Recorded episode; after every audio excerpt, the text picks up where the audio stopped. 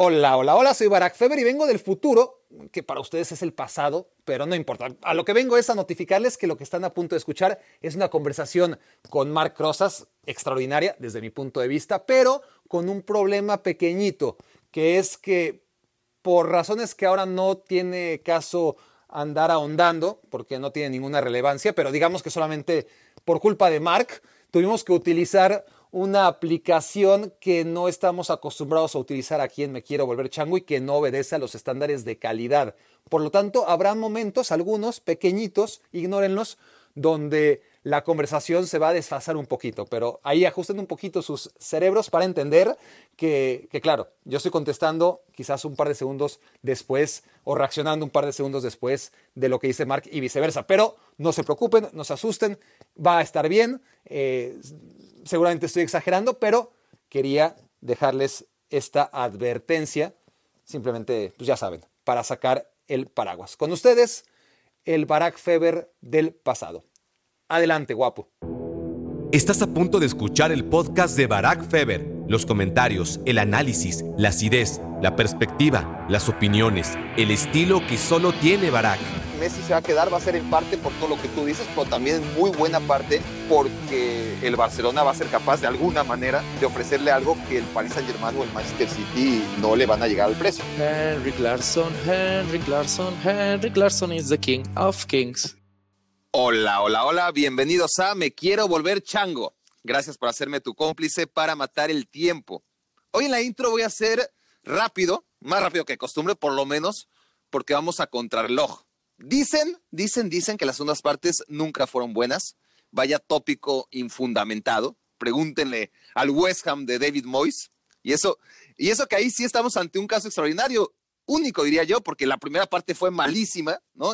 alguien se le ocurrió poner a Moyes de regreso a pesar de eso. Y miren, en puestos de Champions League, guiados por Jesse Lingard. Pero bueno, les digo que a ver, les digo que iba a ir rápido, este, porque aquí sí que tenemos una segunda parte muy, pero muy esperada, ¿no? Una segunda parte además necesaria y pactada hace muchos meses cuando el gran Marc Rosas y yo casi que llorábamos uno en el pecho del otro tras el 2-8 en Lisboa ante el Bayern Múnich.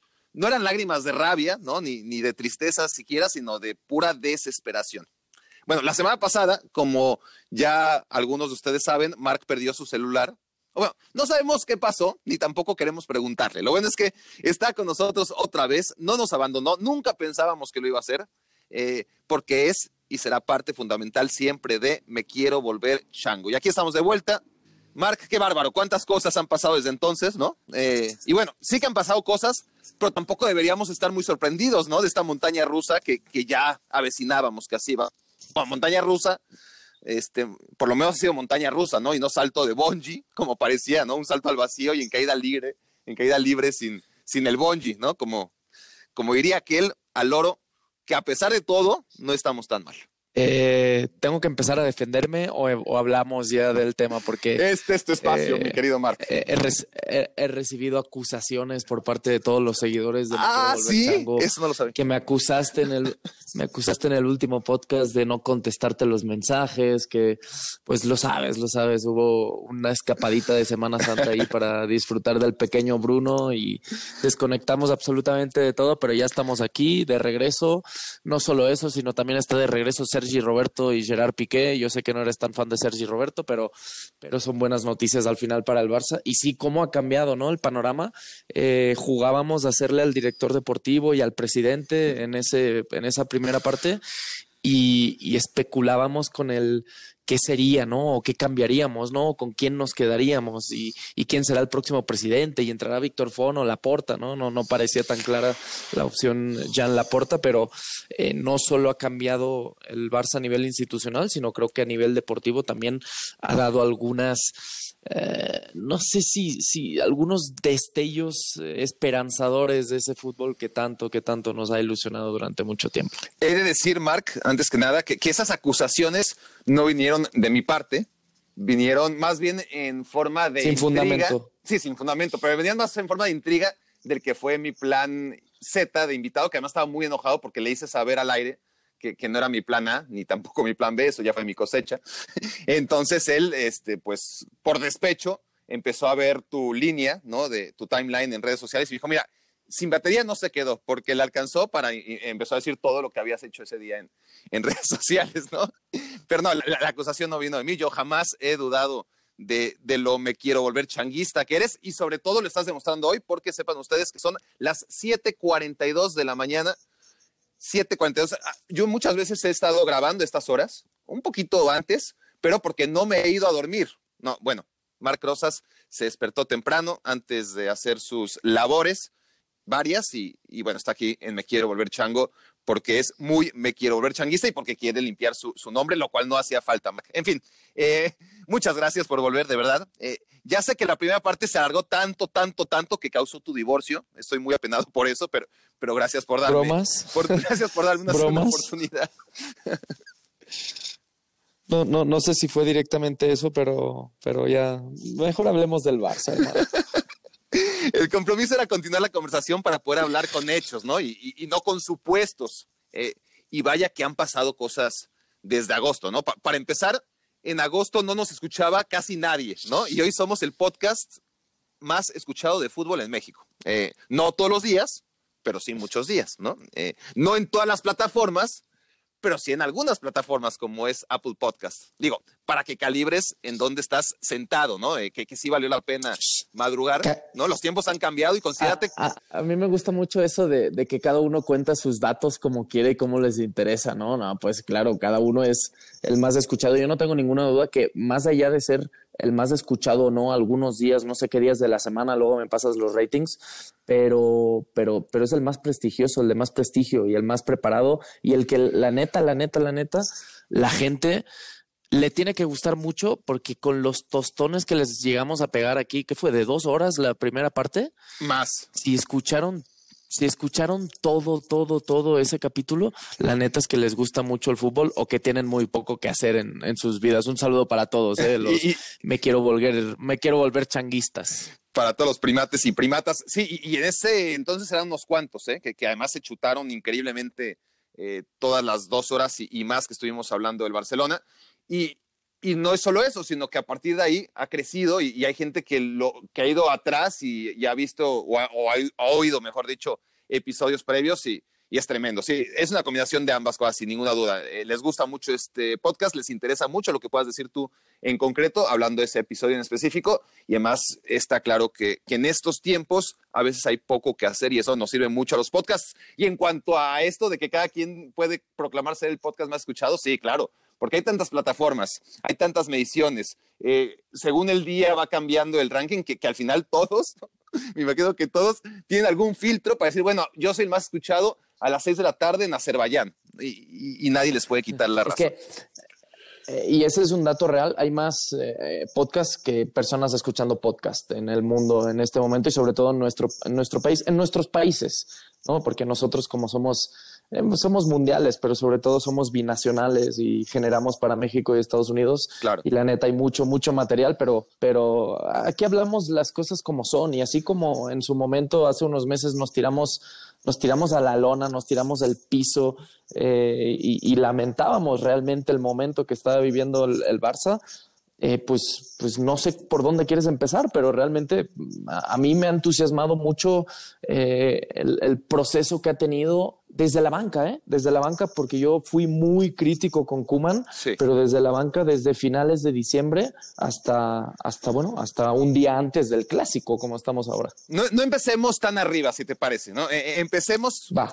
Eh, con el tema Bartomeu, ¿no? Para bajarnos un poquito. Eh, porque la última vez que hablamos. Qué ganas, qué ganas de, qué ganas de, de hablar de, qué, qué, ganas de a estas horas de la mañana ponerme mal cuerpo y a Bartomeu, güey, ¿no? Sí, sí, sí. Bueno, a cualquier hora de la mañana, ahí sí, este, o de la tarde o de la noche. Eh, pero la última vez que hablamos se aferraba a la presidencia, ¿no? Había convocado elecciones para el lejano marzo eh, y desde entonces siguió aferrado, ¿no? Este, los socios le hicieron, o, le hicimos eh, largarse por fin, este, gracias a, a, quienes realmente estuvieron activos en, en esa idea.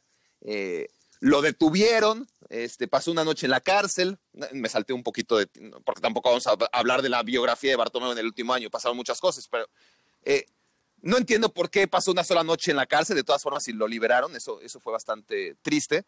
Ah, y, aún se dio tiempo de salir de la cárcel, ir a votar. ¿Por, quién habrá votado?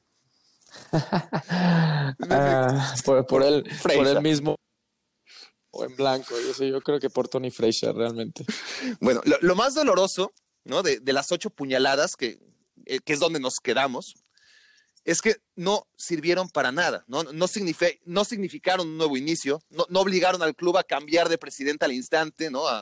Eh, a, a, largo plazo el daño que no mata fortalece, ¿no? Y esa quería ser nuestra lectura tras el 2-8, ¿no? pero si eres del Barcelona, de Bartomeu, pues a ver, es que, es que encima de los 10 años de catástrofe Rosell, diagonal Bartomeu, todavía nos ensartaron un año más, ¿no? Porque, porque firman al nuevo entrenador del que ya hablaremos por dos años, sabiendo que, que ya van de salida, que ya iban de salida, y que no había un puto euro en la caja, ¿no? Porque se gastaron lo que habían, sobrepagaron empresa de social media para descreditar a las leyendas del club. Pero bueno, e, ese es otro tema. Pero encima de todo eso, e, en lugar de permitir que este año 2020-2021 fuera de transición, no, no, ah, se pierde un año más en lugar de tratar de empezar a reconstruir en el momento mismo del silbatazo final en Lisboa, ¿no? Y bueno, ya, hablaremos del momento actual que, que, fue mejorando, pero en realidad es que ni siquiera se tomaron las decisiones a tiempo como para que este 2020-2021 fuera planeado y, no saliera con improvisación con la que está saliendo.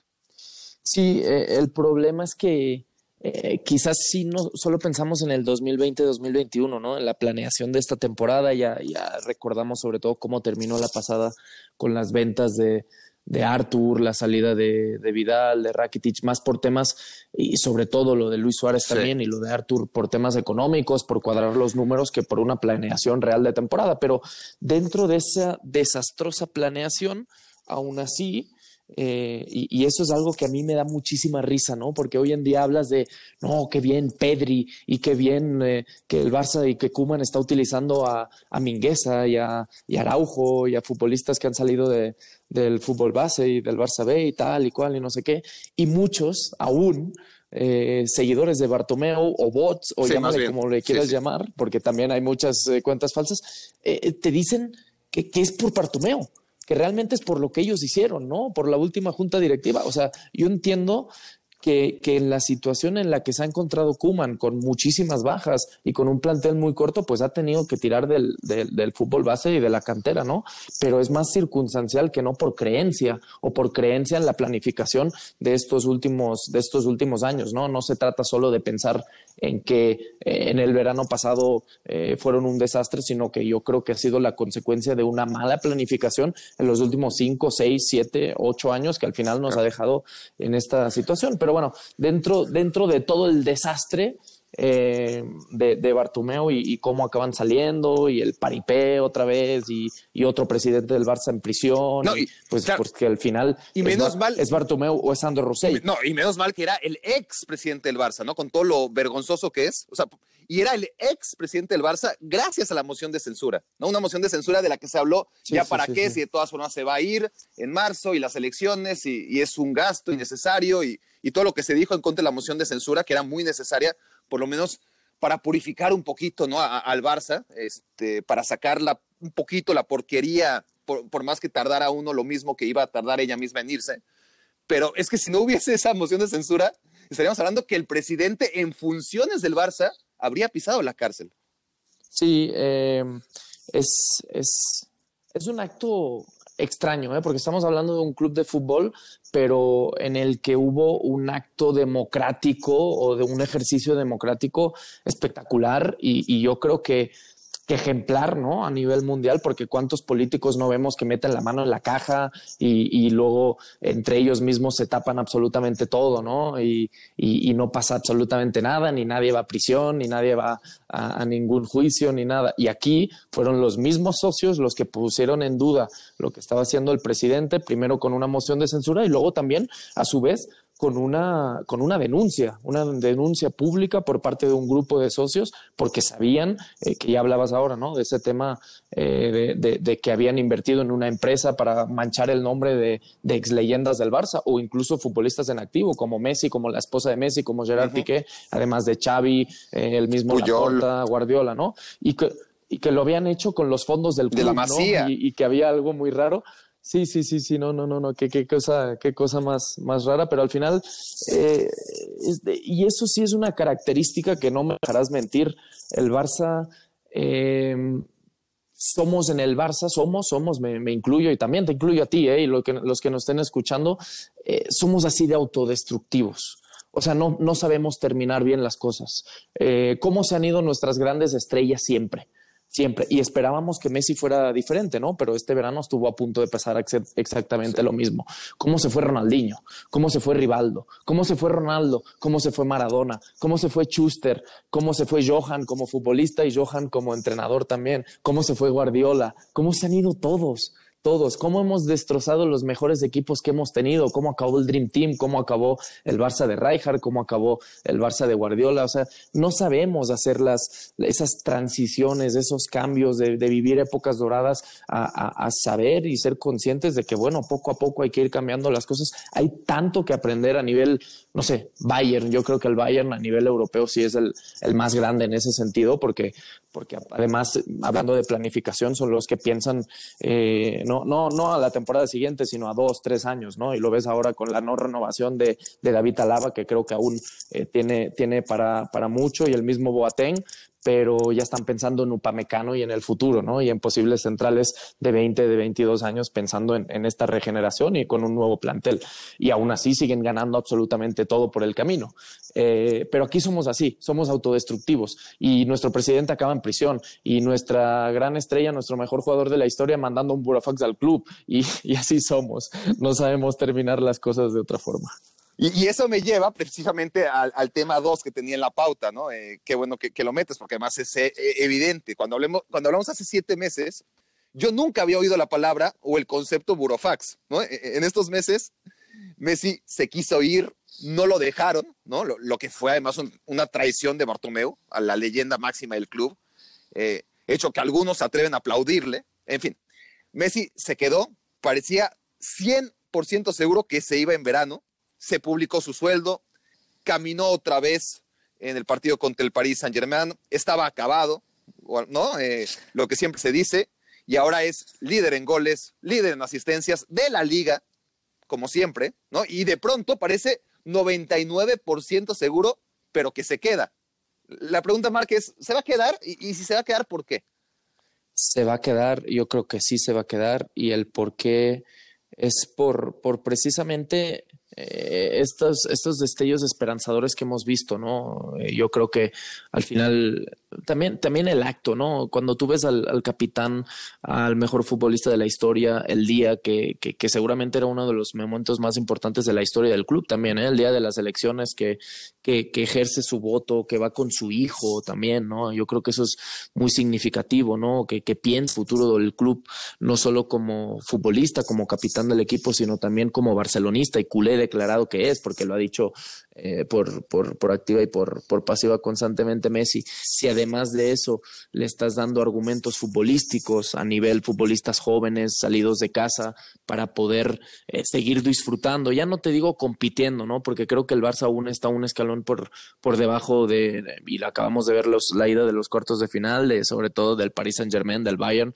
y del Manchester City para poder competir en Europa, ¿no? Pero teniendo a Messi, teniendo a esa buena camada de jóvenes futbolistas, de una regeneración, eh, creo que eso es, ese es, ese es el principal argumento para pensar que Messi se puede quedar, más allá del nuevo contrato, más allá de lo que le puedas pagar o no, que al final eso, eh, pues, pues, pues para Messi el Barça tiene que ser un esfuerzo. Yo soy de los que piensa eso, otros creen que no, pero a nivel futbolístico, a nivel plantel, creo que sí hay más argumentos de los que había en temporadas pasadas. Por cierto, ahora me acuerdo que en aquella charla comentábamos aquello que la MSN, ¿no? Se, se había quedado en MS.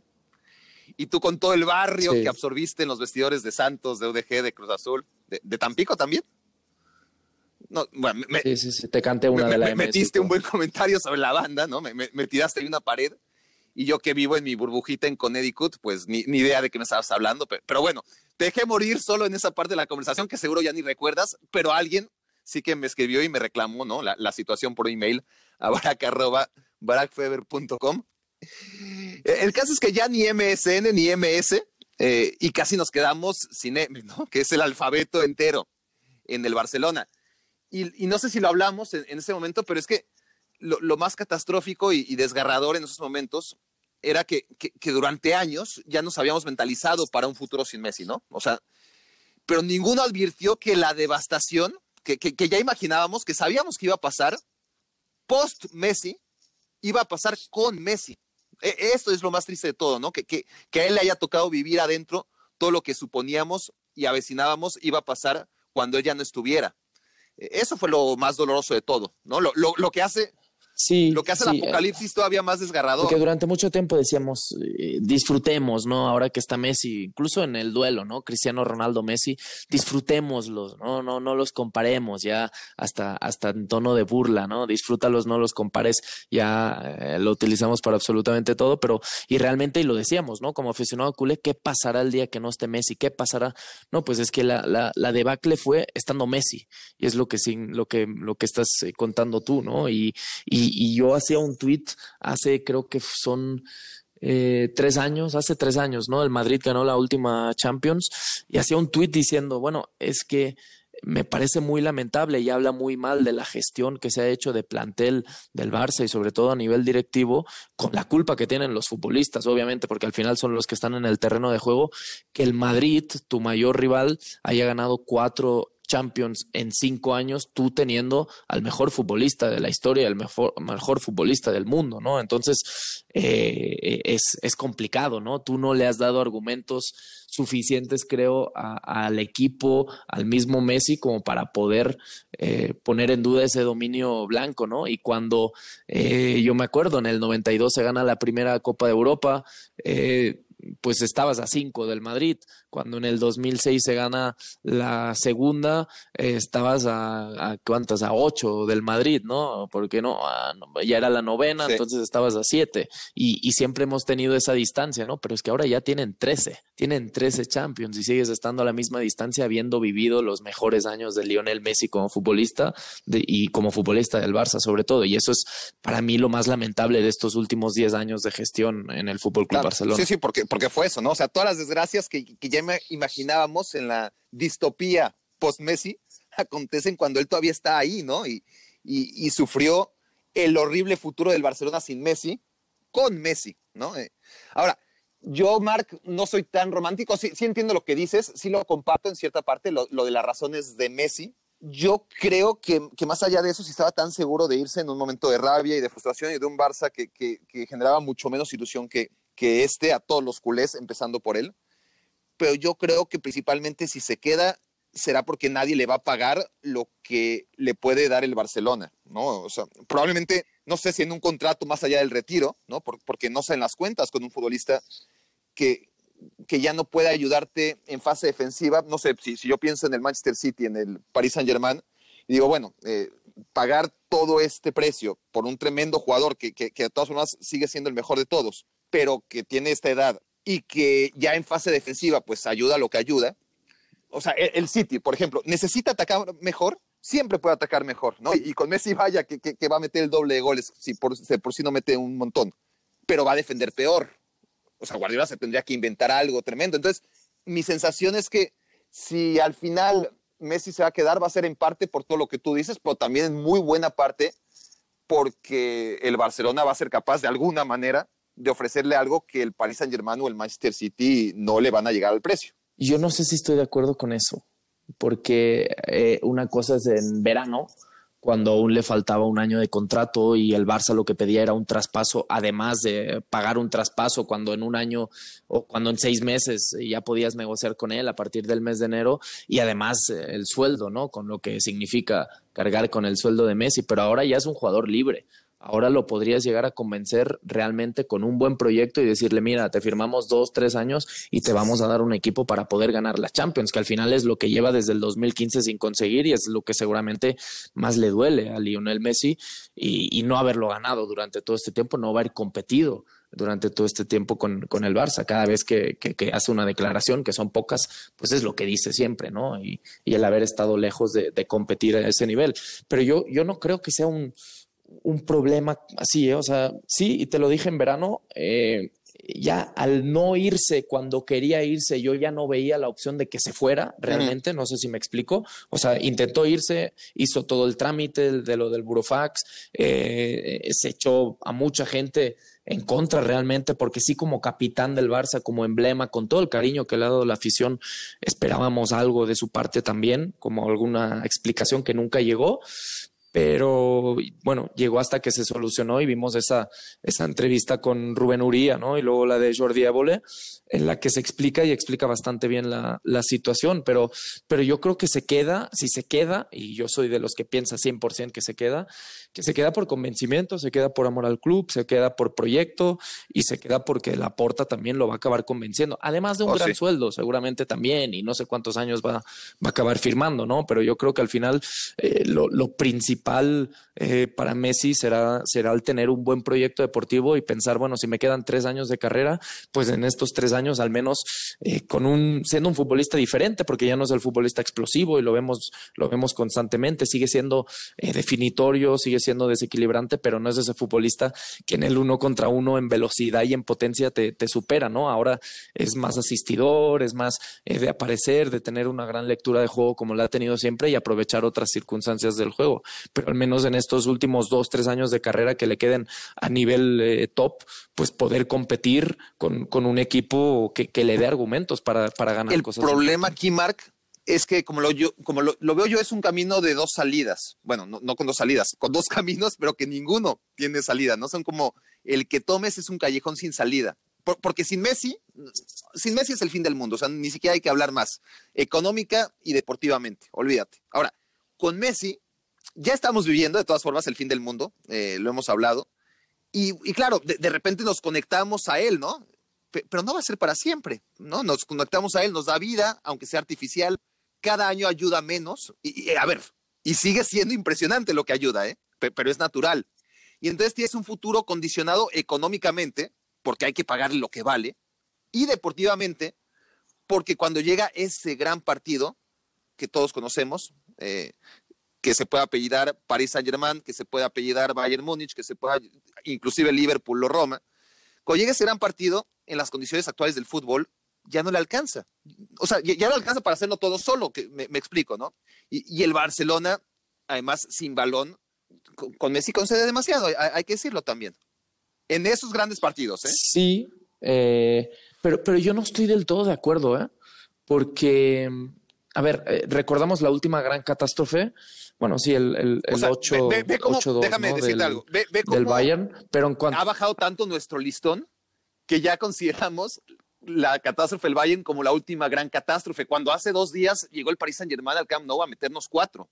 Y ya, ya parece normal. Sí, pero ese resultado y el fútbol, ese resultado me parece muy circunstancial, ¿eh? Realmente, porque también ahora hablamos del recital del Paris Saint Germain y de Mbappé y de no haber sido por Keylor Navas, habría sido un 6-3 para el Bayern de Múnich tranquilamente, que el Barça no hizo un partido así, pero para mí el 1-4 es exageradamente circunstancial en el Camp Nou. Y en la vuelta, así como se terminó 1-1, podría, podría haber terminado el partido con un resultado totalmente diferente de no haber sido por Keylor Navas, pero las sensaciones son totalmente diferentes. Obviamente está la sensación del día del Bayern, que además del resultado das pena y, divagas por la, por la cancha y, en ningún momento eh, das síntomas de, tener ah, algún argumento para la respuesta y sobre todo el de Liverpool. Pero el de Liverpool en la ida, recordamos un recital de Messi en un partido en el que el Liverpool fue mejor futbolísticamente, que podría haber sido un 3-3 tranquilamente, pero hay un gol de, Luis Suárez y dos de Messi, si no recuerdo mal, ¿no?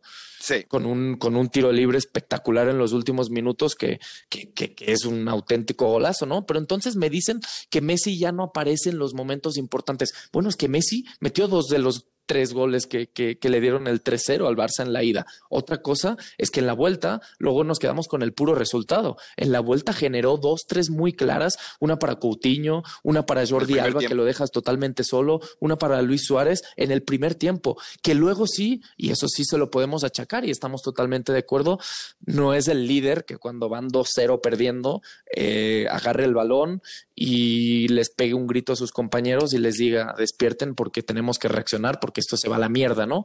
Y, creo que eh, hace ahora, ¿no? Lo vimos contra el Valladolid al medio tiempo, en una charla muy significativa antes de salir, eh, después de, unos 45 minutos malísimos del Barça, que no suele pasar, ¿eh? Suele pasar después de fechas FIFA, es histórico, el Barça le cuesta mucho los partidos post fecha FIFA, las primeras derrotas de Guardiola siempre llegaban en esas fechas FIFA, eh, las de Luis Enrique recuerdo que también, y ahora aunque Messi no jugó, los sudamericanos no jugaron, pues sí le afectó en cierta forma, ¿no? El ritmo del equipo se perdió bastante y ojalá contra el Madrid no, no se note tanto, ¿no?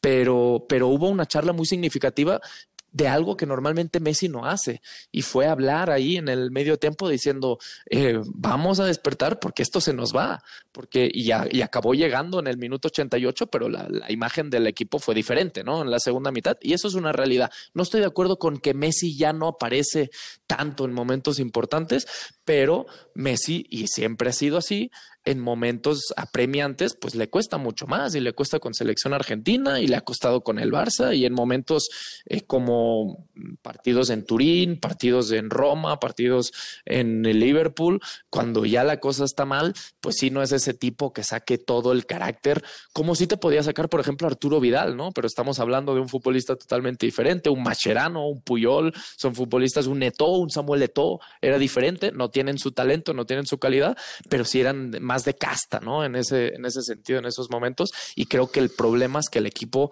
quizás no los Araujo tiene, pinta, ¿no? De, serlo, pero, tendrá que ganárselo, ¿no? Sí.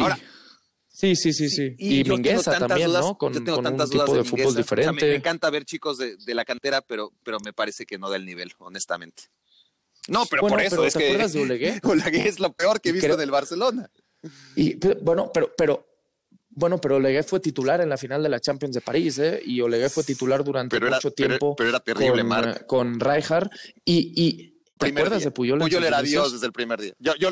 No, no. a ver, el, el, primer día, el primer día se le pegó como una lapa. No, no, no, a, Sabio, a Luis Figo en un y después, clásico. Dos años después a Figo. No, porque cuando debuta, Figo jugaba en el Barça. Sí, pero. Sí, sí. Pero era lateral.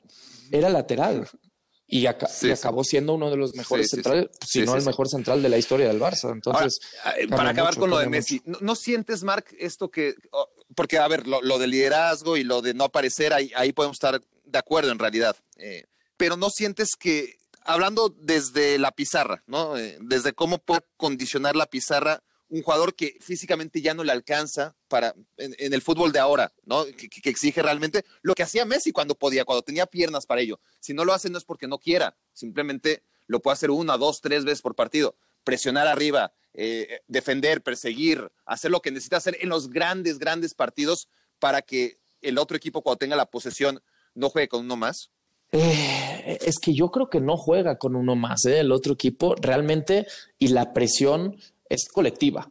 O sea, a ver, si, si tú esperas que, que Messi te haga la presión de todo, pues estamos en las mismas, no te la va a hacer. Pero es que Mbappé tampoco te hace la presión, Cristiano Ronaldo tampoco te hace la presión. Son futbolistas que escogen los momentos en los que desgastan eh, esos 10, 15 metros de, carrera para recuperar el balón, pero los esfuerzos y cuando el Barça ha hecho muy bien la presión, sobre todo tras pérdida durante, durante estos últimos meses con Kuman, es porque los esfuerzos son, son repartidos, ¿no? Porque el Barça juega en una posición muy adelantada, muy cerca del, del área rival porque pierden ahí al balón y entonces los esfuerzos de Messi, por ejemplo, son de dos, tres metros, ¿no? Para intentar recuperarlo, pero además acompañado de Pedri, que es el que más recupera, de De Jong, de Dembélé, de Griezmann. Yo creo que es un esfuerzo colectivo en el que al final, si, si, si son repartidos los esfuerzos, pues no se nota tanto, ¿no? Eh, que, que uno de tus futbolistas, pues pues no se desgaste tanto en ese tipo de acciones. Ahora, si son eh, a, destiempo las presiones y, esfuerzos individuales, pues sí, ahí es donde, donde realmente se ve el, que ya no dan las piernas para ciertas cosas o cuando realmente, pues Messi lo ves, ¿no? Lo ves que se guarda, que se echa un costadito y nada más esperando que el equipo recupere para partir de ahí recibir y, empezar a armar. Bueno, ya pasamos por los temas más dolorosos del pasado reciente, ¿no? La, la el Burofax, eh, lo de Bartomeu. Vamos a hablar un poco del que ya empezamos a hablar, obviamente, que es necesario. Eh, no podemos analizar del Barça el presente, ni, mucho menos del futuro, sin pasar por Joan Laporta. Joan Laporta ganó las elecciones. Lo triste, Marc, es que no presenta un proyecto distinto al de hace seis años, ¿no? Y hace seis años, cuando Bartomeu lo arrasa, o cuando el espejismo de un Barcelona real madridesco, ¿no? Eh, aquel Barcelona que uno hacía cuentas y decía, mira, eh, como sea, el Madrid está atrapado en nueve Copas de Europa y el Barça ya tiene cinco, eh, y ahí estamos, y, con Messi seguro los empatamos. O sea, dentro de esas ideas, esas chaquetas mentales que, se hacía el barcelonismo, ignoró, ¿no? Por, el hecho de que seguía ganando, ignoró que ya no fuera con un estilo definido, que fuera cada vez con menos canteranos, con publicidad en la camiseta, eh, con valores en general prostituidos respecto a lo que fue el Barça siempre, con escándalos como todo lo que rodeó a Neymar, ¿no? la, evasión de impuestos, las mentiras de cuánto había costado, el castigo a la masía, en fin. Nada importó, nada de lo que había pasado hasta 2015, cuando gana el triplete, importó porque el socio votó a Bartomeu, porque la puerta ya no molaba, ¿no? ¿no? Y seis años después, ahora sí que ya mola. Y si mola, si, si gusta la puerta, no, pero, pero votaron a Bartomeu por eso, por, lo que te estoy diciendo, el triplete. Por, esa, por ese espejismo. O sea, por eso, por eso, o sea, no, no porque pero de todas formas, no porque molara o no molara. No, no, ya sé, pero, pero por ejemplo, y, eso lo hablamos, me parece, a, mí en, la vez pasada. Mientras que el Real Madrid tuvo la frialdad de por, decir, a ver, por el sentimentalismo. este, ¿no? Claro. Con, no vamos a ninguna parte, a pesar de que acabamos de ganar la Copa de Europa y ya ganamos dos. Sí. Acabamos de ganar la, la Champions. Sí, sí, acabamos de ganar la, la, octava y la novena, creo que fueron, pero, pero aún así dejamos de lado el sentimentalismo de, de un presidente y, y, estamos en un equipo en el que aún vive en el siglo XIX y seguramente va a llegar eh, Florentino Pérez, que además es un gran empresario, que además trae a Figo y que además nos va a a, modernizar el club, ¿no? Y, y, fue tan frío el aficionado madridista, el socio madridista, que dijeron, después de dos Champions en tres años, sí, vamos y votamos y cambiamos de presidente. Sí, sí, sí. Unos huevotes increíbles. Aquí no, aquí nos vamos por el sentimentalismo de, una temporada que inicia desastrosa, porque te acuerdas, en te acuerdas con ese partido en, en, enero, creo que fue, ¿no? No, en, en Anoeta. Ah, cierto, lo de Neymar. Fue en Anoeta, ¿no? En, lo de, Neymar, lo de Neymar sí, sí.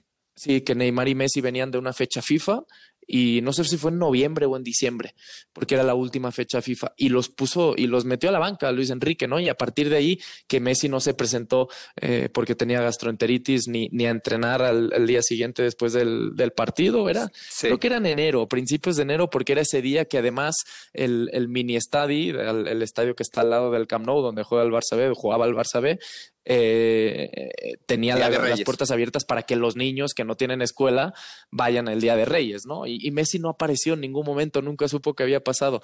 Pero bueno, cinco meses después se ganaba el triplete, se ganaba absolutamente todo y cambiaba, ¿no? La situación. Pero solo por esos tres títulos se le dio continuidad a un proyecto que realmente pues nos ha llevado a la situación económica y deportiva que está viviendo el, Barça, ¿no? Y en este proceso electoral, eh, a ver, yo yo, yo, yo lo amo a la Porta. Yo debuté en, en, la época de la Porta. Yo estuve en el Barça. Eh, llego cuando, cuando está No, no, sé si, si estaba un Joan Gaspar como presidente en el 2001, pero a partir del 2003 ya empiezan a cambiar las cosas y, y pues eh, desde el fútbol base hasta la masía, hasta el primer equipo, pues cambia significativamente, ¿no? Todo ah, se modernizó el club eh, de, de, un momento para, para otro desde la llegada de Joan Laporta y acabo debutando con él, con Rijkaard, eh, tengo una relación espectacular con él, pero eh, como tú dices, al final el proyecto no cambia mucho, al menos de lo que, de lo que nos explicaban, ¿no? En este proceso electoral. Y yo en redes sociales, eh, eh, lo, lo, único que le pedí al socio eh, cuando opinaba sobre las, las, las, elecciones que se iban a vivir, pues que se acabaron viviendo a principios de, de, febrero, pero que se especulaba que si en enero, que si febrero, por la pandemia, por lo que fuera, lo único que pedía era reflexión, reflexión y no votar precisamente con esa, con ese sentimentalismo pensando, no, es que, es que Laporta generó o creó el mejor equipo de la historia del Barça, ¿no? O nuestro mejor equipo, ¿no? Y, y no votáramos por eso, sino por lo que necesitaba el Barça en este momento que también hay una dosis de lo que aporta la porta, eh, que, que, es lo que necesita, ¿no? Esa, esa, eh, no, no sé cómo, cómo, cómo se dice, cómo decirlo en, en, español, pero en catalán, en catalán es la trampera, la trampera, ¿no? Que, que si hago la, la traducción eh, simultánea al español, pues, pues no, no, no es, es un tema muy sexual, ¿no? Pero es como, como algo, como el vigor, ¿no? El vigor que tiene la porta, ¿no? Eh, lo, lo, desde la pancarta esa en el Bernabéu, ¿no? Te qué ganas de volver a veros y cosas así, ¿no? Y esa, y ese desafío contra el Madrid, ¿no? Y ese no, no ser menos nosotros, sino porque el mismo presidente nos, nos dice lo que somos y que somos grandes y que nos lo creamos, ¿no? Entonces, también necesita eso, además obviamente de un gran proyecto deportivo, de un gran proyecto económico para sacar al club de la ruina en donde está. Por eso yo también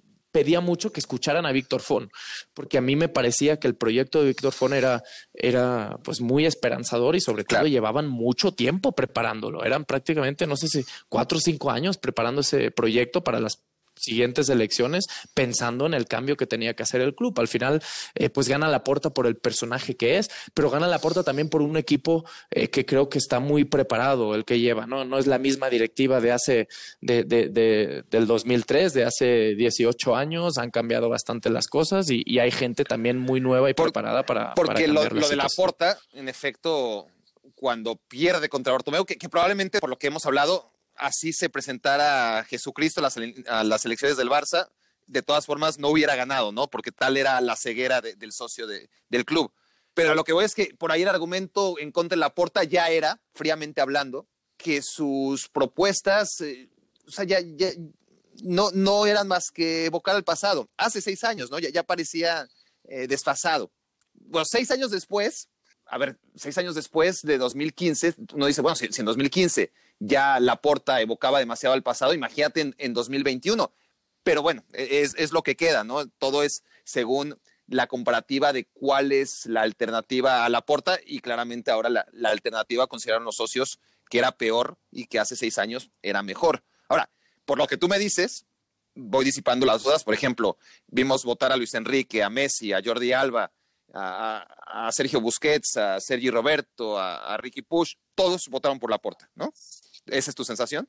Sí, sí, el mismo Puyol también. Eh, yo creo que todos, ¿no? Ahí se hablaba de, de, bueno, que Xavi se sabía, ¿no? Que desde siempre había estado apoyando el, el proyecto de, de Víctor Font desde el inicio, pero eh, eh, y creo que también desde el desconocimiento a la candidatura de, de Laporta, ¿no? Porque sí. no, no, era, no era oficial que Laporta se iba a volver a presentar después de, de de, del fracaso que había vivido en estas últimas elecciones que tanto hemos mencionado contra, contra Bartomeu. Entonces, eh, lo que queríamos era un cambio brutal, un cambio necesario y por eso se apoyaba de cierta forma a Víctor Fona, aunque al final, pues, pues obviamente, ¿no? Los Víctor Valdés, Puyol, Xavi, que, que vivieron cosas tan impresionantes con, con eh, Joan Laporta, pues se acabaron decantando por, por un hombre con, con, con tanta fuerza y sobre todo Ahora, Lo que pasa con Laporta, Marc, es que no tienen idea, ¿no? A ver, eh, en 2004 iba por Beckham, ¿no? ¿Te acuerdas? Era su promesa para llegar a la presidencia. Y, y probablemente le gana a Luis Bassat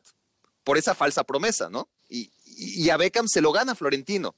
Lo de Ronaldinho fue un plan B ejecutado por Sandro Rosell, que, que en ese momento era su segundo, lo, lo, lo, de Mourinho, ¿no? O sea, cu cuando Rijkaard ya no daba para más, de hecho, le tienen demasiada paciencia a un proyecto a la deriva, al que quiere el aporte es a Mourinho. Y eso sí, o sea, al menos lo que hay que reconocerle sin ninguna duda es un tipo que sabe escuchar de la gente que sabe más que él. El tema es que Johan Cruyff ya no está entre nosotros, ¿no? Chiqui Soriano. Sí, un, un tal, un, un tal Johan Cruyff y uh -huh. un tal Evaris Mutra, que era directivo también en esa época del, del Barça, muy amigo de Pep. Eh, un tal Chiqui Berguistain, aunque primero sí es una realidad, se entrevistaron con José sí. Mourinho, Mark Ingla, que era el, el vicepresidente eh, sí. no sé si de marketing o económico, creo que era de marketing porque luego estaba el vicepresidente económico que era Ferran Soriano, ahora, que actualmente es, ahora es el CEO de, al, al del jeque de Abu Dhabi City, en lugar de la Sí, casi nada, ¿no? Casi nada y con una chequera bastante, bastante más amplia de lo que tenían anteriormente, pero, pero pues sí, yo creo que es la, la gran virtud de la porta, ¿no? Y también ha hablado, a ver, y, y, ha hablado muchas veces y hablamos en el fútbol actual del peso de los representantes, ¿no? De los agentes.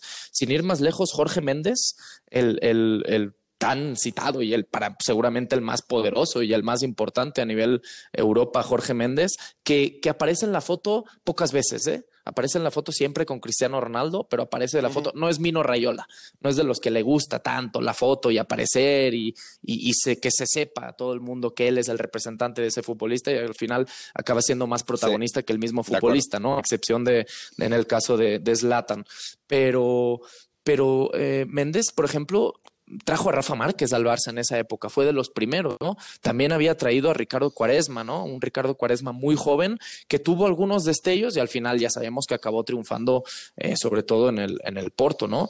Pero, pero creo que también el rodearse y el saber negociar con según qué agentes, pues también eh, en ese sentido, y Laporta ya lo ha dicho muchas veces, que él tiene relación con, que los conoce a todos, pero que normalmente trabaja con cuatro o cinco agentes, ¿no? Y eso creo que también facilita las cosas. Además, tiene buenos asesores, como tenía Cruyff en, el pasado. Eh, ahora estará Jordi, ¿no? Estará Jordi Cruyff, su, hijo, que teóricamente, y no esperemos que, sea exactamente lo mismo, pero la filosofía y la idea de club sigue teniendo la, misma, ¿no? Aquí el problema, y, creo que lo tenemos que hablar también, es, la cartera. ¿Con qué? ¿Con qué vas a salir al mercado ahora a comprar? Primero tiene que haber una, operación salida importante y te tendrás que deshacer de alguno, ¿no? De alguno de los que ahora está siendo titular. Yo creo que Antoine Grisman es el que tiene más números porque pensando en el futuro, lo de Usman Dembélé, con lo que ha demostrado y sobre todo la juventud que tiene, creo que te lo tienes que acabar. Antes de, abordar el, tema del futuro, quedémonos un poquito en el presente, Marc, y, hablemos de, de Kuman un poquito más a fondo, ¿no? Eh, ya dejas intuir tu, tu respuesta desde un comentario previo, pero ¿Tú crees que Ronald Koeman debe seguir, pase lo que pase? Eh, sí, sí, y pase lo que pase significa eh, más allá de los, de los títulos. ¿eh? Obviamente, a ver, si esta pregunta me la hacías en diciembre, te decía, pues no sé, no sé, ¿no? Eh, si me la hacías en enero, pues te habría dicho sí, si me la hacías en febrero, te habría dicho sí, yo creo que sí. Ahora está a las puertas de ganar un título, que es la final de Copa próximamente, pero sobre todo también peleando por una liga, ¿no? Eh, por el desastre que ha vivido el Atlético de Madrid últimamente, pero también por la gran regularidad que ha encontrado pero más allá de eso son las sensaciones y, yo no me quiero ir. Y así como criticamos mucho cuando, cuando el socio escogió a Bartomeo por el triplete, tampoco quisiera que la continuidad de Kuman esta temporada, precisamente esta temporada, fuera únicamente y exclusivamente apegada al ganar un título o no, porque yo creo que, que, se ha ganado algo más que títulos, por necesidad, por creencia, no lo sé, ahí sí que habría que analizarlo más a fondo, pero, pero el hecho de que Ilash ya esté en el primer equipo, que Ricky aún eh, no contar con él desde el inicio, pues poco a poco ha ido contando con minutos, ¿no? Yo creo que ni el mismo Ricky cuando en, julio le dicen que se busque equipo porque no va a jugar, esperaría haber tenido tanta participación y ser uno de los últimos cambios siempre, pero al menos aparecer, ¿no? Y, aparecer en momentos importantes, anotando el, gol de la semifinal, el penal de la semifinal contra, de la Supercopa contra la Real y, y, estando en la cancha cuando anota Dembélé eh, contra el Valladolid y así, o sea, el hecho de que haya tanto fútbol joven y de, casa y, haya tanta posibilidad, pues yo se lo achaco a Kuman realmente, ¿no? Y, tener el valor también de, haberle dado la oportunidad a Pedri, ¿no? Desde, desde un principio y convertirlo realmente, porque pues sí esperábamos muchas cosas de Pedri, pero al final se acaba convirtiendo en el futbolista que es a día de hoy, gracias a la confianza total de, de Ronald Kuman, ¿no? Entonces, yo creo que esos esos pequeños triunfos pueden llegar a ser para el futuro, y tampoco me quiero escuchar demasiado eh, romántico en ese sentido, pero para el futuro pueden llegar a ser títulos más importantes que el poder ganar la Copa del Rey en unos días, por ejemplo, ¿no? El, dejar un, un, plantel o una base, una columna vertebral para años, para muchos años en el Barça, yo creo que es más importante incluso que ganar la Copa. Eh, bueno, pues si ganas un doblete, pues al final es espectacular, ¿no? Pero, pero que un solo título, realmente me, me, me importa más lo que nos deje de aquí al futuro que, que el día de mañana. Hay gente como tú que, que, piensa que Kuman debe seguir pase lo que pase. Hay otros que, que lo condicionan, ¿no? Hay otros que lo condicionan a, que gane algo. Yo creo, tú? yo creo que ¿Y tú no debe seguir pase lo que pase. O sea, por bien que acabe la temporada, ¿eh? O sea, si gana el doblete, es que aquí el problema, y, y, creo que es un problema generalizado, porque no solo aparece en el Barça, sino que es un problema, no sé si mundial, ¿no? Porque ok, no sigue Kuman. ¿A, ¿A quién traes? Ah, bueno. Xavi no va a venir ahora. Eh, eso, eso habría que, habría que hablarlo. O sea, Xavi no va a venir ahora. ahora no va a venir. Otra cosa es que, es que bueno, eh, no, no se va a exponer porque Xavi va a entrenar al Barça cuando él quiera. Y esa es una realidad, ¿no? Su, su futuro, su, su, su, carrera está pegada a ser entrenador del Barça cuando él quiera, cuando él decida. Eh, pero, pero lo mismo pasa en el Madrid, ¿eh? Ahora se va Zinedine Zidane y ¿quién llega? Joachim Löw. No, no, bueno, pues es lo que dice. ¿no? Yo qué sé, yo, yo no lo traería. Yo no lo traería, obviamente, por claro, ¿no? Por podemos, feliz que Joachim Löw llegue a... Sí, sí, sí, pero, pero podemos empezar a tirar nombres de, a ver, Alegri está sin, para el Barcelona, para chamba también, o sea, hay muchos entrenadores, ¿no? Me, parecería maravilloso. Sí, sí, sí, por la escuela, ¿no? Pero tampoco lo conocemos tanto, ¿no? O sea, al final eh, es de escuela holandesa, del Ajax, de lo que nos gusta a nosotros. Mira, al final Rijkaard no venía del Ajax, venía de ser un gran futbolista, pero Rijkaard había... Y, terrible, además. parte de Rotterdam terrible y acaba llegando y te acaba convirtiendo ese Barça con esa mezcla eh, entre la escuela holandesa, pero también la escuela de la presión de Arrigo Sacchi, que él vivió como futbolista en ese Milan espectacular de los noventas y, te lo acaba convirtiendo en lo que es, ¿no? Que al final dura muy poco, pero realmente lo hace durante tres años un, auténtico equipazo con el plantel que tenía, ¿no? Entonces eh, es complicado porque también, bueno, yo puedo llegar a apostar y, y me gustaría, ¿no? El hecho de Roberto Martínez, quizás, ¿no? Por, por ser catalán, porque ha dado muchas vueltas y le ha ido bien prácticamente ahí donde ha estado, porque está en selección belga, pero, pero pues también es una incógnita, ¿no? Porque creo que no tiene un fútbol tan apegado al ADN o a la identidad del Barça. Yo creo que se adapta más a la situación y al plantel que tenga, ¿no? Ahora juega muy bien porque tiene a Bélgica, pero al final en momentos importantes tampoco ha marcado la, la diferencia. Entonces, eh, es complicado. Eh, eh, o sea, sí, no, te dicen Jürgen Klopp. Bueno, Jürgen Klopp no se parece en nada, ¿no? como en su momento queríamos a Mauriño. Bueno, pues tráete a Jürgen Klopp a ver qué hace, ¿no? A ver, a ver en el ida y vuelta, a ver, cómo le va con el equipo que tiene. Sí, no, de acuerdo. No, no digo que sea una situación fácil, pero de algunos perfiles de técnico que, que para mí podrían llegar al, al, Barcelona, podríamos ahondar en ello, pero Kuman, por más que no vamos a negarle que lo ha hecho bien, para mí es un técnico para tiempos de guerra, y, y, y vaya que, que, en estos tiempos de guerra ha sabido llevar al Barcelona. ¿Y ya pasaron? ¿Y para ti ya pues es que para pasar los tiempos de, de, guerra, ahora pasaron los, los peores, ¿no? Obviamente las guerras se alargan y tienen consecuencias, además, posguerra importantes. Yo, yo creo que aún falta, aún pero, falta. Pero si piensas en, en la construcción sí, sí, sí. De, de, un equipo de esta dimensión, o sea, en eso sé que estamos de acuerdo, ¿eh? Ronald Koeman, ah, y lo hablamos la otra vez, o sea, lleva 20 años o más como entrenador élite en Europa, y si nunca fue opción, seria por lo menos, para dirigir al Barcelona, era porque no tenía el nivel para dirigir al Barça, ¿no? Y ahora lo tiene, ahora sí lo tiene. Pero no es porque creciera como técnico, ¿no? O porque después de 20 años ahora sí aprendió, sino porque el Barcelona como club bajó a su nivel, ¿no? Ahora el que está en, ahora sí está en la misma liga es por ello, porque el Barcelona bajó a, al nivel de Kuman, pero debería ser algo temporal, ¿no? No, no, no debería de estancarse ahí. Sí, pero, pero a ver, eh, Kuman dejó la selección holandesa dejó la oportunidad de su vida con una muy buena selección holandesa, con una generación que él mismo había eh, hecho, ¿no? Ha cambiado, le había dado la oportunidad, le había cambiado la cara totalmente ese equipo holandés porque realmente le apareció la oportunidad de su vida. Como tú dices, en una situación normal, eh, Kuman nunca habría sido entrenador del Barça pero tampoco lo habría sido Quique Setién y quizás tampoco lo habría sido nunca Ernesto Valverde, ¿no? O sea, son, son, son situaciones muy extrañas. Por eso te digo que desde la salida de Guardiola eh, te fuiste con el con, Tito, ¿no? Que era el recambio natural, pero luego con el Tata, que no te fue tan bien, que fue muy difícil también para el Tata y más la situación que vivió el Barça, ¿no? En esos momentos con la muerte de Tito Velanova era muy complicado lo que estaba el golpe anímico que representaba eso para, para el plantel, pero luego viene Luis Enrique y después de Luis Enrique pues, pues es como, ¿y ahora qué hacemos?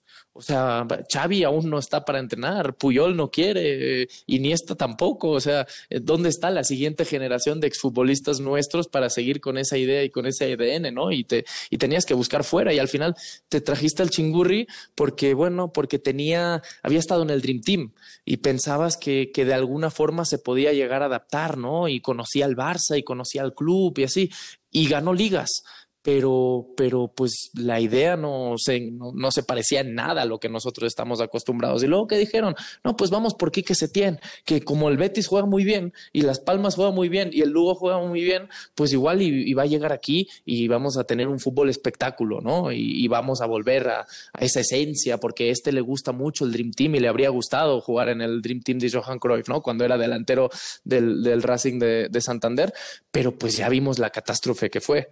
Y vino ahora un tipo que conoce la escuela holandesa, que conoce el Barça perfectamente, que quizás eh, se alejaba un poco en los equipos en los que había estado, más allá del Ajax y del, y del PSV, eh, de, la idea ¿no? futbolística y de, lo, y de lo que había mostrado últimamente, porque bueno, ni, el Southampton ni el Everton se parecían a nada eh, realmente, los, los, equipos que entrenó, que entrenó Kuman, la selección. a lo que está mostrando ahora últimamente con, con el Barça. Bueno, la selección en momentos sí por los mismos futbolistas, porque si tú tienes un, centro del campo con, con Frankie de Jong y con eh, Van de Beek y con de, de Ruth y futbolistas así, pues tienes que jugar bien y tienes extremos abiertos como. Pero era un equipo más de contragolpe, como Seguramente por las circunstancias, es decir, por, por eso, porque. Sí, eh, por. Este, este Países Bajos no tiene los delanteros que, que tuvo siempre, ¿no? Sí, no, no, no, obviamente no tiene ni, ni, ni, ni, ni a Dennis Bergkamp, ni, ni a Patrick Kluivert, ni tiene a Rupan Nistelrooy, ni a Hasselbein, no tiene futbolistas tan dominantes. Son futbolistas que van muy bien al espacio, ¿no? Los que tiene ahora y por eso se acabó adaptando. Pero, pero hablo en cuanto al conocimiento de, de la idiosincrasia del club. Creo que Ronald Koeman, además, con un carácter que necesitaba, que necesitaba el equipo, que necesitaba el club para esta regeneración, porque sí, todas eran decisiones de directiva y, decisiones institucionales, pero alguien las tenía que tomar o alguien las tenía que, contar, ¿no? Y él fue el que encaró a Luis Suárez y le dijo, y él fue el que luego habló con Busquets y con Jordi Alba y les dijo, a ver, yo los quiero aquí, pero los quiero a cierto nivel, si no, no me van a servir, ¿no? Y hemos visto un Jordi Alba que anda volando, ¿no? Eh, en esta segunda fase de temporada y lo de Busquets también con la línea de tres centrales, pues se ha visto mucho mejor, mucho más arropado y vuelve a ser, ¿no? Lejos de ese Busquets que, que para mí es el mejor cinco de, la historia del fútbol moderno, pero, pero, pero sigue aportando muchísimo, ¿no? Más arropado, insisto, en el centro del campo y también por los, por los tres centrales. Yo creo que sí ha, ha hecho cosas muy importantes y solo por eso por el momento en el que agarró el equipo, por la, por la opción que tomó, sabiendo que, que bueno, que, que quizás en, en, cuatro meses lo iban a, correr porque, porque era más propenso al, fracaso que al, al, intentar hacer algo importante, ¿no? Y a día de hoy tenerlo con posibilidades de ganar un doblete, pues yo creo que solo por eso el pobre hombre ya merece, ya merece la oportunidad de seguir. Es, es el técnico ideal para este Barça, insisto yo en eso, ¿no? Pero es que no queremos que, que este Barça se quede en eso. Y, yo no creo que, vaya mucho más allá. Yo creo que tiene un techo. A ver, y es cierto que, el hombre es una leyenda, ¿no? Y, además hay mucho simbolismo porque, porque tienes la Copa de Europa que ganó en el 92 él, ¿no? Y, no sé si sea buen auxiliar o no, pero me encanta ver ahí sentado en el fondo a Henry Clarkson, ¿no?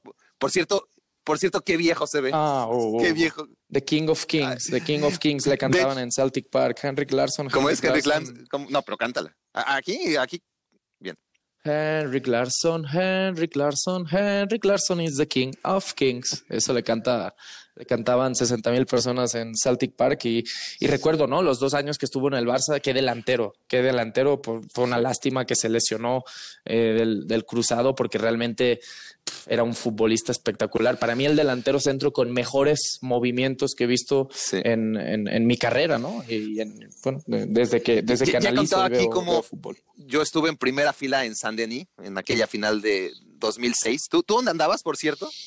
Yo también. También, también, también. Era futbolista del juvenil del Barça y, eh, de hecho, bueno, después de ganar esa final eh, todos se van al Mundial de, Alemania, porque era ese mismo verano. Y eh, terminando el mundial, yo hago mi primera pretemporada. Giovanni y yo, Giovanni dos Santos y yo, hacemos la primera pretemporada, nuestra primera pretemporada con el primer equipo del Barça. En ese 2006 nos fuimos a Dinamarca y de ahí volamos a, a, Monterrey a jugar contra los Tigres en el aniversario de SMX. Ah, bien, no, nosotros ganamos, perdieron los Tigres. Ganamos, ganamos 3-0. 3-0. eran otros tigres, unos tigres muy diferentes a los de hoy, ¿eh? porque eran los que. Yo, yo estaba en primera fila también, pero en la parte de donde estaba la afición del Arsenal, ¿no? todos eran del Arsenal, excepto a mi izquierda, que era un tipo que no iba a ver al Arsenal ni al Barça, sino a Henrik Larsson. Y esto tú lo sabes mejor que nadie porque viviste lo que es ese equipo, ¿no? Eh, llevaba camiseta y bandera del Celtic, pancarta, o sea, ídolo total. Henrik Larsson en, en el Celtic y con una afición que debe ser una de las mejores del mundo, tú, tú lo sabes mejor que nadie. Pero, pero a lo que iba es que Claro, tienes ese simbolismo además de tener al héroe de la Copa Europa del 92, como asistente al héroe de la Copa Europa de 2006 porque entró de cambio y metió las dos asistencias. Y, las dos bueno, asistencias, eso sí, también, eso también cuenta. Ahora, vamos ya a, esto de, a ver, no, no, tiene mucho caso hablar de este partido ahora porque solo algunos de ustedes estarán escuchando esto antes del sábado en la tarde y por lo tanto... Antes, ¿no? Antes, solo unos cuantos. La gran mayoría creo que ya la van a escuchar después. Pero bueno, todo lo que sí. hemos dicho este, tendrá cierta vigencia porque no va a cambiar independientemente de, del resultado contra el Real Madrid. Ahora, ¿cuáles son tus sensaciones de cara al clásico, Marc? Eh, son buenas, son buenas. A ver, son buenas. Eh, hay que analizar dos cosas. Aquí la trayectoria ascendiente del Barça, dejando de lado eh, el descuido contra el Cádiz en casa, este partido contra el Valladolid, o sea, partidos así puntuales en los que, bueno, ha aparecido un poco la, la, la, caraja, la, la empanada, eh, se, se, han medio, medio dormido y han, y han perdido algún, o se han llevado algún susto importante con penales eh, incluidos de nuestro oh. amigo Clement Lenglet, pero creo que el, la mejor ha sido la, la, mejor ha sido sustancial, ¿no? Entonces creo que eh, el Barça hoy en día tiene con esa línea de tres, con dos carrileros sobre todo más Jordi Alba. Creo que Serginho Dest acabará aportando mucho cuando empiece a entender más cuándo sí, cuándo no, cuándo aparecer, cuando, cuando, cuando voltea a ver a, Sergi, a Jordi Alba y vea lo que hace y, y veo en, en, qué momento da, da, da, el salto, en qué momento aparece y no estoy ahí constantemente, ¿no? Porque entonces Messi, cuando vea eso, no solo volteará a Jordi Alba, sino Serginho Dest también acabará convirtiéndose en una, en una opción para, para él y acabarás teniendo dos opciones a la hora de atacar sorprendentes, ¿no? Siempre para el rival, pero creo que incluso en el centro del campo tienes más argumentos para pelearle a Modric, Casemiro y Cross. Eh, a nivel delantera, bueno, la movilidad que te da eh, estirando a los centrales y sobre todo los centrales que van a ser del Madrid eh, en este clásico, ¿no? Hablando de Militao y, Nacho, no creo que cambie a, línea de tres porque precisamente contra el Liverpool le fue muy bien jugando con, con cuatro, arropando sobre todo mucho más a Messi y a Busquets, ¿no? Yo creo que, que este equipo le acaba dando mucha más libertad a, ambos para que hagan su trabajo y para que sigan rindiendo a un gran nivel. Yo creo que tiene muchos más argumentos de ir a Madrid, de ir a Valdebebas y poder sacar una victoria que no si, si volteamos a tres, cuatro meses atrás o incluso analizando el clásico del Camp Nou. Ahora, eh, también hay que ser fríos y analizar lo que ha hecho el Madrid esta temporada. A mí el Madrid me parece un desastre tácticamente, me parece un equipo sin argumentos cuando enfrenta a los Eibar, a la vez, eh, equipos que se le complican mucho, Huescas, equipos así, porque, porque creo que le falta talento, ¿no? En tres cuartos de cancha, eh, más allá de Karim Benzema, precisamente necesita socios ¿no? en esas zonas para poder eh, desequilibrar ante defensas eh, más cerradas. Pero si analizamos los cinco partidos más importantes de la temporada del Madrid, y los voy a nombrar uno por uno. Uno es el clásico en el Camp Nou. El primer tiempo creo que fue muy equilibrado, con un incluso un bastante buen Barça, pero a partir de la segunda mitad y sobre todo con el penal ese dudoso a Ramos cambia totalmente y el Madrid es superior y el Barça no tiene respuesta.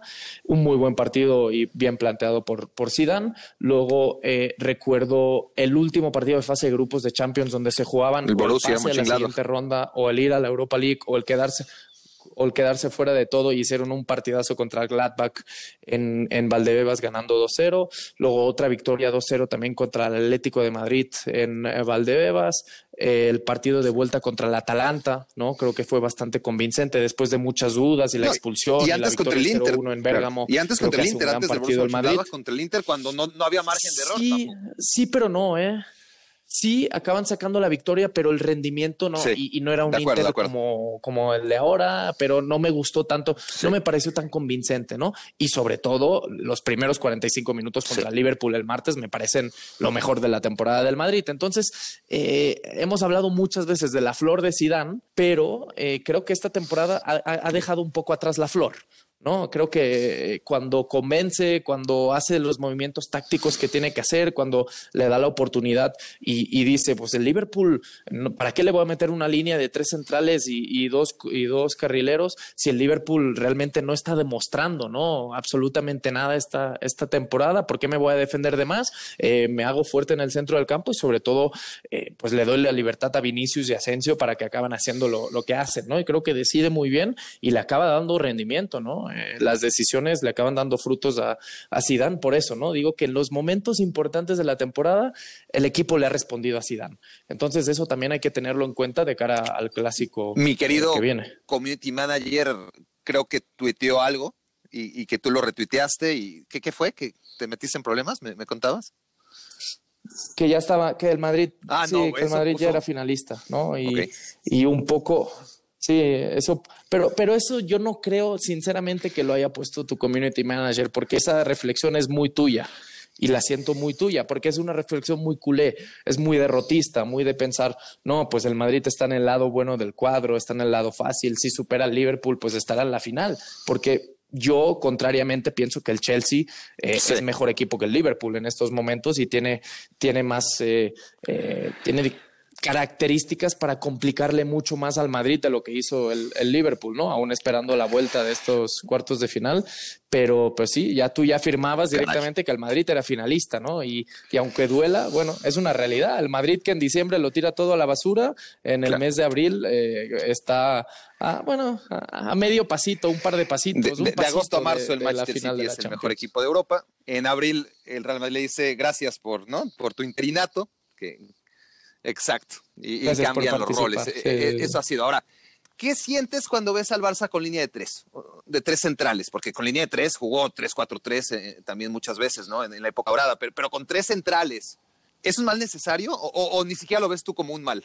Es que hay de tres centrales a tres centrales. Y uno de esos tres centrales es Frankie de Jong, no, pues aplaudo, me, me, paso todo el partido de pie aplaudiendo, porque Frankie de Jong tiene esa capacidad de jugar como líbero, de darte una salida de limpia de balón, que al final es circunstancial, ¿eh? que acaba siendo central porque no está Piqué o porque no está Araujo al, al 100% y acaban jugando Mingueza y, y, y Clemen Lenglet a su lado.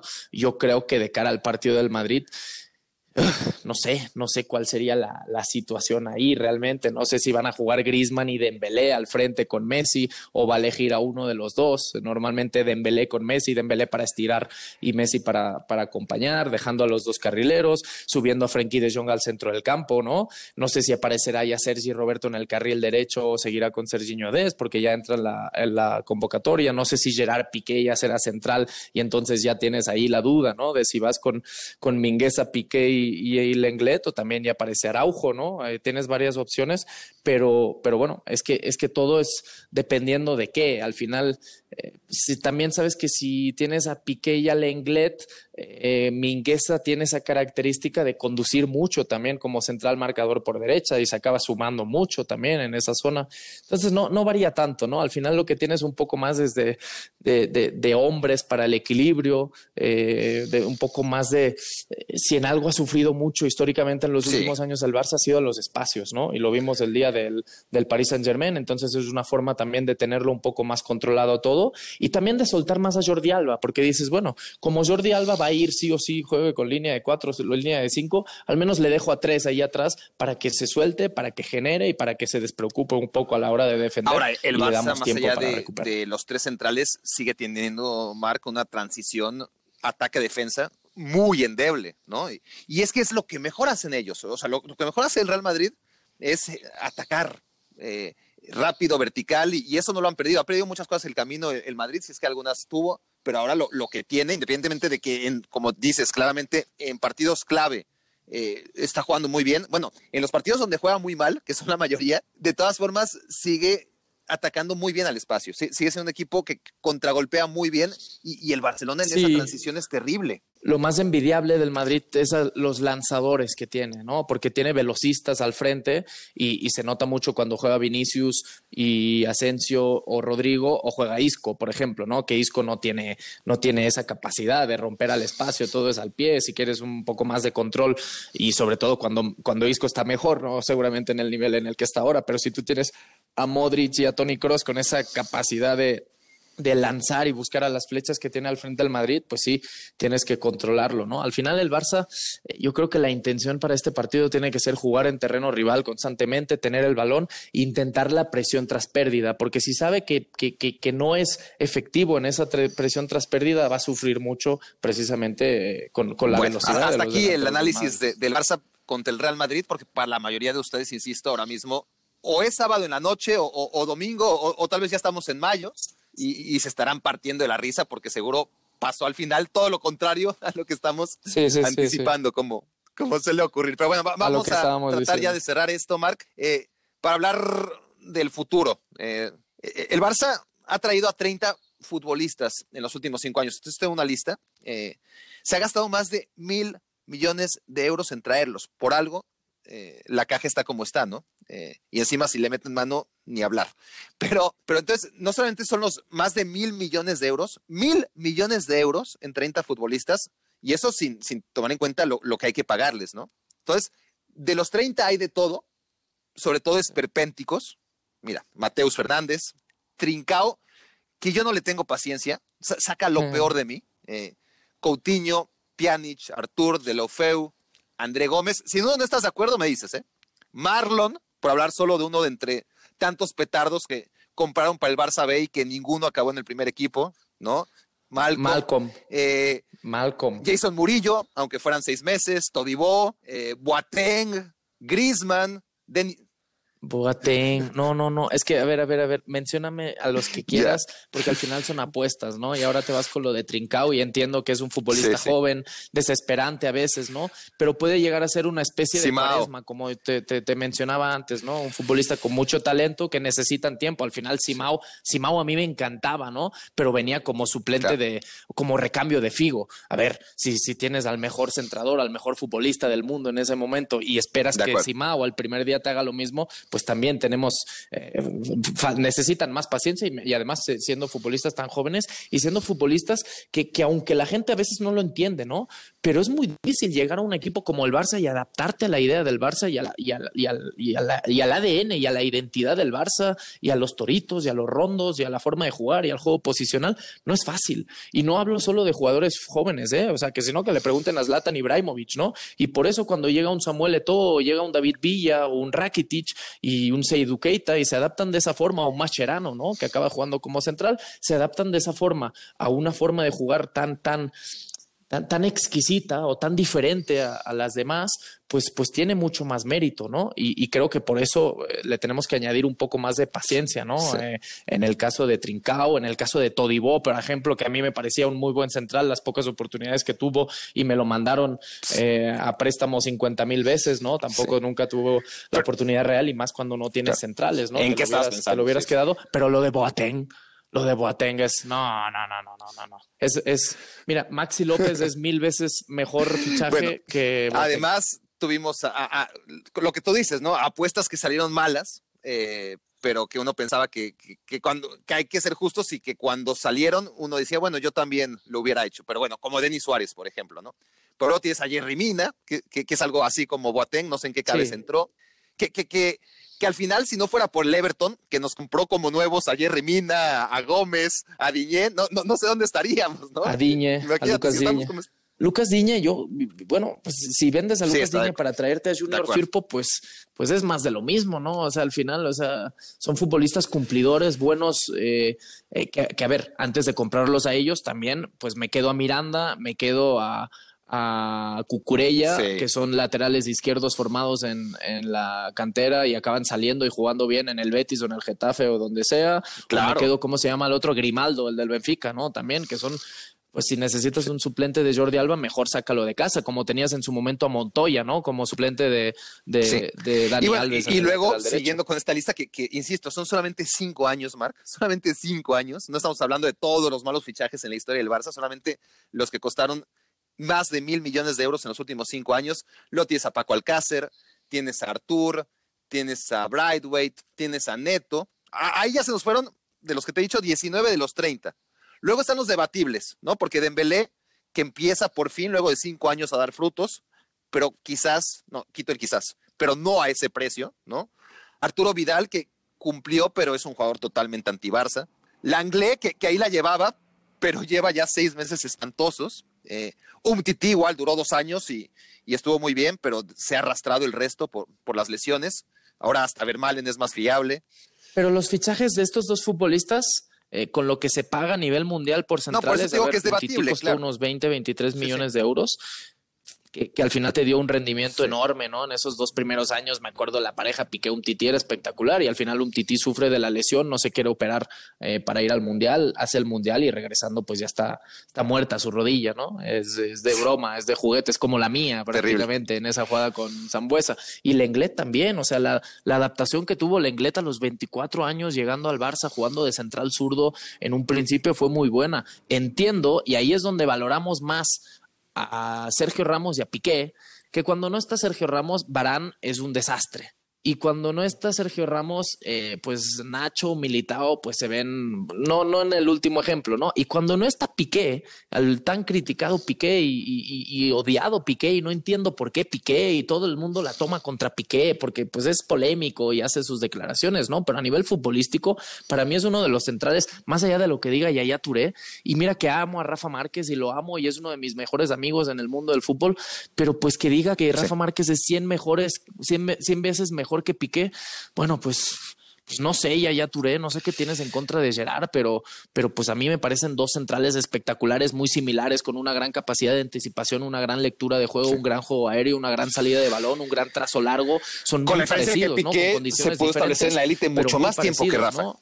Esa es la gran diferencia. ¿no? La, la, vigencia de Piqué. No, pues Piqué, claro. Piqué, Piqué desde los 19 años, ¿no? Ya en, en el Zaragoza y en el Manchester United ya fue campeón de Champions y luego lo que ha ganado con el Barça, ¿no? Es o sea, eh, lo de Piqué es, es, brutal realmente, ¿no? Pero al final tiene, tiene mucho mérito, ¿no? Y cuando no está Piqué en la central, se nota y el Barça sufre. Y cuando juega, luego el día del Paris Saint Germain me dicen y sacan la foto que con Mbappé, bueno, es que pone a Usain Bolt con Mbappé y seguramente también lo agarrará de la camiseta porque no puede seguirlo, ¿no? Y si no que le preguntan a Niklas Schule ahora, pero no han salido memes. Ahí no han salido memes. Y de Boateng ahora con Mbappé tampoco han salido memes. ¿Por qué? Porque era Piqué en esa jugada, ¿no? Entonces, si no hubiera estado Piqué en ese partido, yo creo que el, el Paris Saint Germain te mete siete. Bueno, sí, sí, no, no, sí, no, no, totalmente no de, acuerdo, salvo con no lo último. Yo piqué ídolo total, pero con todo y piqué el Bayern nos metió ocho, ¿no? Pero bueno, eh, lo, lo, de acuerdo. Sí, sí, sí, sí. De acuerdo. Pero, pero lo de Mbappé nos lleva a Serginho Dest, ¿no? En esta lista, que yo quiero tenerle paciencia, hay que tenérsela, ¿no?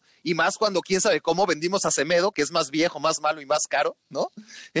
bueno, sí sé cómo, ¿no? Un favor le debemos a Jorge Méndez, lo que nunca es bueno, eso seguro. Este, luego Silesen, que a mí me parece un portero horrible, pero en el Barça su rol lo ejecutó de modo, diría que casi impecable. Era un gran arquero suplente, ¿no? Por, por así decirlo, que, que, Neto no te, no te suple eso, no te da esas. Y de esas esos 30, como que, ya repasé prácticamente todos, eh, algunos catastróficos, otros que no tuvieron suerte, otros que es debatible, los menos. Pero bueno, nos queda Paulinho, que, que la verdad estuvo bien a pesar de todo, ¿no? De todo lo que, de lo que se dijo y se pensaba, estuvo bien lo de Paulinho. Frankie de Jong a mí, Mark, eh, a mí me decepciona más ratos de los que me emociona, ¿no? Eh, sí, porque... Sí, no, pero yo, yo creo que sí, ya, ya lo estamos viendo mucho más cercano a lo que fue, ¿no? Más suelto, con más llegada, también más exigido por Kuman, que lo conoce perfectamente, le pide pisar área, ya, ya no es solo en en la generación, en el equilibrio y en el robo, sino ya también la exige, ¿no? Y es un futbolista que tiene Hay que verlo, hay que verlo en el clásico. Ya lo habrán visto ustedes, los que están escuchando, la gran mayoría de ustedes, porque en el partido de la primera vuelta fue, fue terrible lo de Frenkie. Eh, pero bueno, ya, ya, estamos hablando de los buenos fichajes, que, que, que son dos, ¿no? O tres. Y, y, nos queda Pedri, el más barato de todos. De todos, increíble, ¿no? Eh, bueno, no de todos, porque obviamente nueve, nueve millones de. Nueve ¿Cuánto millones pagaron? ¿Cuánto pagaron? Increíble, increíble. ¿no? Eh, lo, lo, lo, de Pedri, dentro de los mil millones de euros que se ha gastado el Barça en los últimos cinco años, el de nueve millones fue el mejor con Sí, diferencia. sí, pero, pero, pero hay, hay. No, claro. Pero no todos te van a salir como Pedri, ¿no? Eh, volvemos a lo de Trincao. Por Trincao pagaste 30. Sí, sí. ¿No? Al, a, al, Braga yo creo que pagaste 30. Entonces, si hacemos análisis así, bueno, es que por un futbolista de la misma edad, ¿cuánto pagó el Paris Saint Germain claro. por Mbappé? No, no, no. Que ya, no yo ya estoy diciendo 9 millones, claro, fue una ganga, dos. claro. Pero, pero, pero por Haaland. Claro, no, no, no, o sea, por Haaland, ¿no? Eh, ¿cuánto pagó 20, el, pero el por una, 20, una, cláusula de Rayola en la sí, que ¿no? ahora o lo vendía rápido o este, o se le iba gratis, o, no gratis, pero aún sí, sí, que, sabía el Dortmund que era una oportunidad porque era irreal que un jugador con todo, todo lo que ya había hecho en el Salzburgo llegara por solo 20 millones a cualquier equipo, ¿no? Bueno, vamos a finalizar esto. Mark, eh, tienes una pregunta. Vamos a, a escucharla y por favor respóndela. Mark, en tu etapa de futbolista de primer nivel, eh, bueno, recordamos aquella lesión que te provocó Rubén Zambuesa. Eh, ¿Cómo es vivir para, un futbolista estas etapas? Eh, obviamente es difícil, es duro, pero ¿cómo lo afrontan? ¿Con, cómo, ¿De dónde sacan esa fuerza para, para seguir y para decir, de esta me recupero y voy a salir mejor? ¿Tienen miedo en ese momento de que ya no, ya no vaya a ser lo mismo? de esa desconfianza. ¿Cómo es ese proceso? Si me lo pudieras explicar. Es, es una situación muy complicada porque una, una lesión de ligamento cruzado o, también te hablan de la del tendón de Aquiles, ¿no? Que es, que es parecida también en cuanto a tiempo, seis, ocho meses, incluso nueve meses puede llegar a ser más larga, pues te rompe absolutamente todo en cuanto a, a, los ritmos, en cuanto a... No, bueno, deja tú los ritmos, eh, la vida la vida, te rompe la vida. Primero porque pues a mí en la, en la operación obviamente cuando te cambian el ligamento pues no tienes doblez en la rodilla, acabas eh, ganándola poco a poco con el, con el tiempo, no puedes apoyar, si te tocan un poco el menisco, pues, pues literal no puedes ni ir al baño solo, porque no te puedes sacar los calzones solo, ¿no? Y pasas de, de estar concentrado todos los fines de semana, convivir con tus compañeros todos los días en los entrenamientos, a estar totalmente apartado, ¿no? A vivir una, una vida en la que primero no, no, te vales por sí solo, no puedes manejar, no puedes hacer absolutamente nada, pero sobre todo lo que más extrañas y lo que más te afecta mentalmente, en, mi caso, es, es el día a día. Porque yo llevaba, creo que eran en mi ejemplo, nueve años sin, sin haberme lesionado nunca, eh, ni una lesión muscular, absolutamente nada, ni una molestia, ni nada, y de golpe, después de todos esos años, eh, pues viajando, conviviendo, entrenando, eh, concentrados, prepartidos, pues, pues te alejas de todo eso. Y normalmente te alejas hasta el cuarto, quinto mes en el que ya empiezas a, correr, a trabajar con el grupo, a hacer ciertos ejercicios. Sí, pues aún sigues alejado de partidos, pero ya poco a poco vas, ganando. Y, ahí, sobre todo, lo que más te da es la, cabeza, ¿no? Mentalmente te, te, empieza a venir una, una adrenalina, unas ganas ya de estar, que es lo peligroso. Realmente hemos visto muchas recaídas en ese tipo de lesiones, porque cuando ya llegas al quinto mes tienes tantas ganas de volver a vivir todo lo que has vivido durante toda tu carrera desde chiquito en el día a día, en los entrenamientos, en el convivir con tus compañeros, que, esa ansiedad te acaba, te acaba perjudicando y por eso vemos tantas, tantas recaídas. Pero yo diría que más allá de lo físico, el golpe sobre todo mental, mental porque pues al final, y más aquí en México, ¿no? En, en otras, eh, en otros países con torneos largos, bueno, tú te lesionas en septiembre y estás pensando que para marzo, abril, eh, para el cierre de temporada puedes llegar.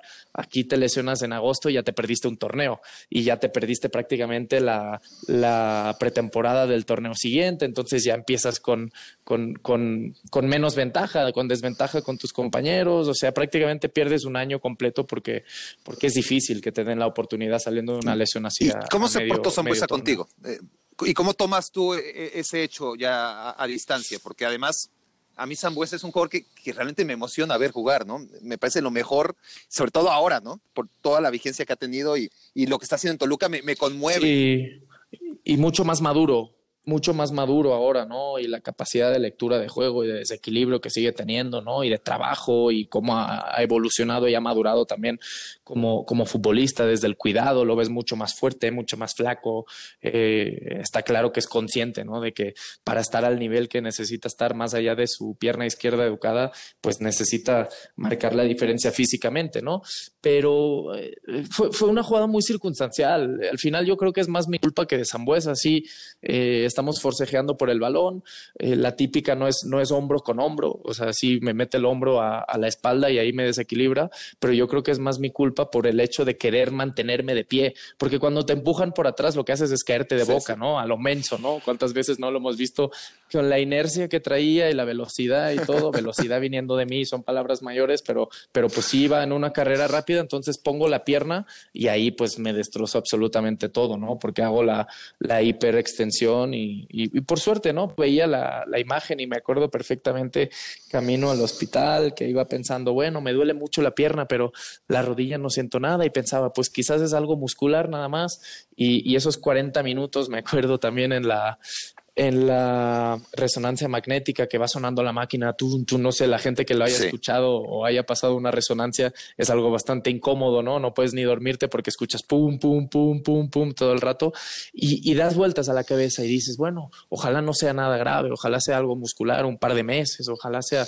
una distensión. No, pues cuando salgo, eh, llega el doctor y me dice, eh, oh. tienes el ligamento cruzado roto, puede ser que tengas un poco también tocado el, el menisco. Eh, y, mira, ¿has visto la imagen? Y yo le digo, no, obviamente no. ¿La quieres ver? Digo, sí, no tengo ningún problema. Y me enseña la imagen de cómo se me dobla la rodilla y me dice, y porque muscularmente estás muy fuerte, porque si no te podrías haber roto los dos ligamentos, el cruzado, absolutamente todo, y si así son nueve meses, ¿no? Pero pues muscularmente eh, te ha apoyado mucho la, la, acción y al final lo único que tienes roto es el, el cruzado y tienes un pellizquito en el menisco, ¿no? Y por eso a los cinco meses y medio ya pude, pude regresar a, a jugar. Pero la relación con Sambu buena, ah, realmente. ¿eh? Éramos vecinos, eh, vivíamos en el sur, en el sur ambos.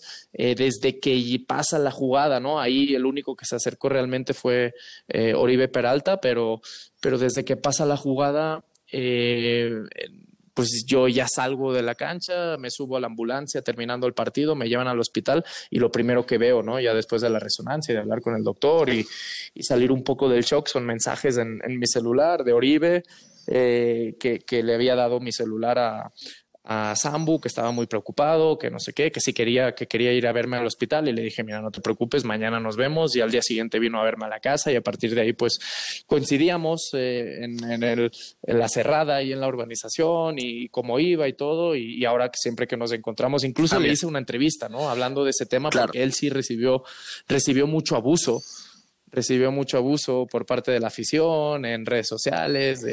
Luego sí ha tenido alguna jugada que creo que sí fue un poco más mala leche, ¿no? Como fue en el caso de la entrada a, Brizuela, que esa sí es más peligrosa.